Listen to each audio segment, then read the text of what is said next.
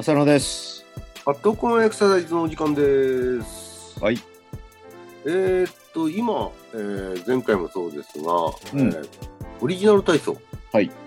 うん、そのモジュール化というか、まあ、モジュラー化なんですけども、うん。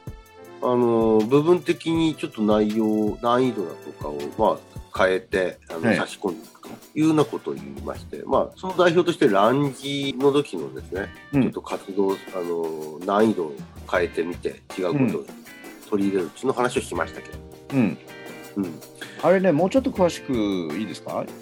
説明すると、その場で立って、ちょっと半歩本当に前に、右なら右を足出して、そこから膝を、反対側の膝はついつくとこまで、まっすぐ下に手が床につくぐらいまで下げて、また上げるみたいな。うん、それがちょうどその茶道などによる立ち上がりのお形に若干似てるかなっていう。あとはまあ非常に立ち居振る舞いの上品な方がうん、下のものを拾おうとした時にあの前かがみにならずにそのまま真下に降りて膝を立ててそして拾って立つみたいなそんなイメージであったんですよね。そうするとランジほど膝の筋肉っていうのはあんまり使わないかな。それはあれですか、ランジほど、あの足幅を広げない、歩幅って、歩幅って歩いてないから、歩幅とは言いますけど、うん、足幅を広げない状態、広げないってことですね。だから、半歩前、本当に半歩前みたいな感じです。うん、うん一歩出すんじゃなくて。そう、それも我々が最初にやった半歩前荷重にもいかないぐらいの、本当にうん、ちょこっと前に出して、真下に降りていく。その時体幹はまっすぐにして、で、床に手をついて、また立ち上がるみたいな。そんな動作はどうかなと思うんですね。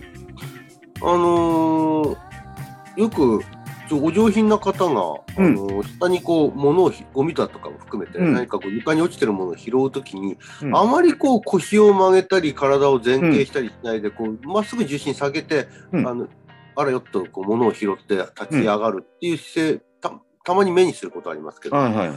ああいう印象ですか？そうです。なんかこう、旅館の中井さんがやりそうな。ああ、うんあらお客様みたいな感じで。そうそうそう。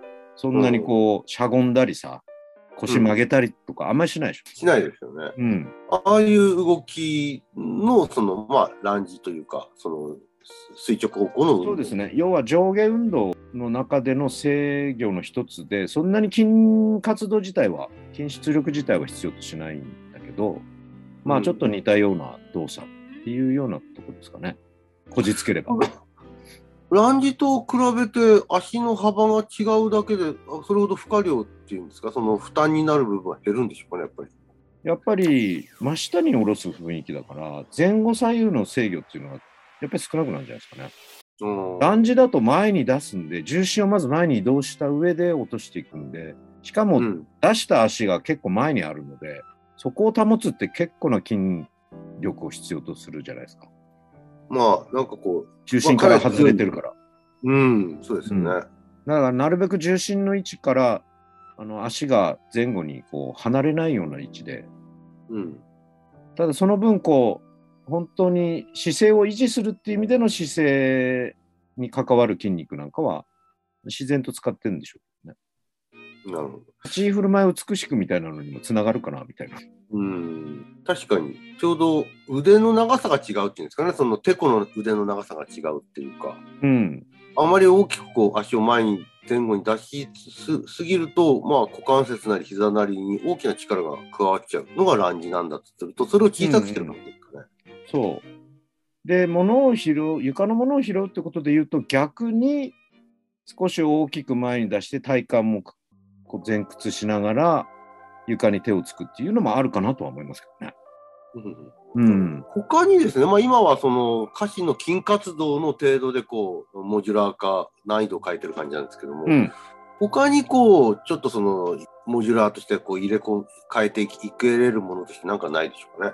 あとはあれじゃないですかね、こう、テンポを変えるとか、そのジャンプああ、ステップの。あそうですね、あの、うん僕たちの体操オリジナル、オリジナル体操の中にも、そのステップ、ジャンプ、そのターンっていう、その、まあ、ちょっとテンポやリズムが求められるものありますよね。そうですね、音楽で言うとね、120か 140Hz ぐらいなんだよね。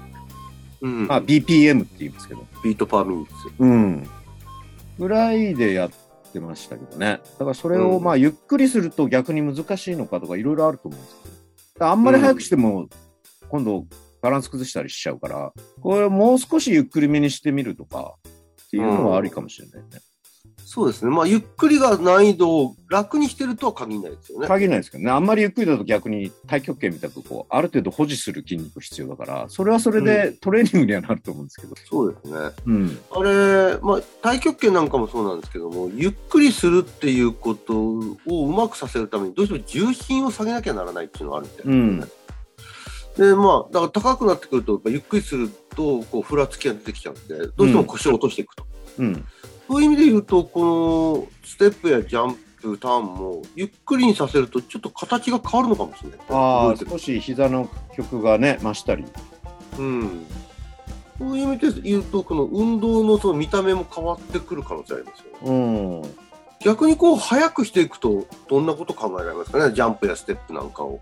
こう足が間に合わなくなってこうバランス崩したりする人が出てくるような気がしますよね。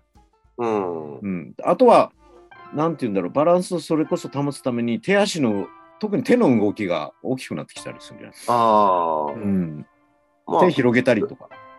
代表運動というのか、まあ、保証運動っていうんですかね。うん、そういうふうなものなのか、それがあって、また違う運動として手をなし始めるのか。うん、だから、テンポを変えると、その前に運動の総転移って言いましたけど、ちょっと形が変わってくるかもしれないね、確かねに。であの昔、僕たちも実験的にこう、スクワットを、うん、あるいはその座ったり立ったりのその立ち上がり動作、うん、これをテンポをどんどんどんどん速くしていったやつがありましたよね。ありましたね。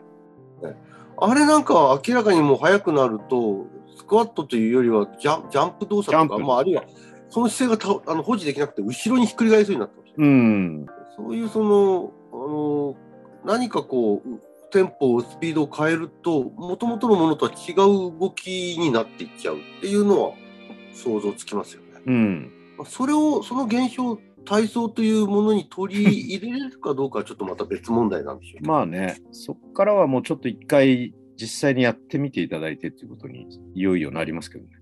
うん。うん。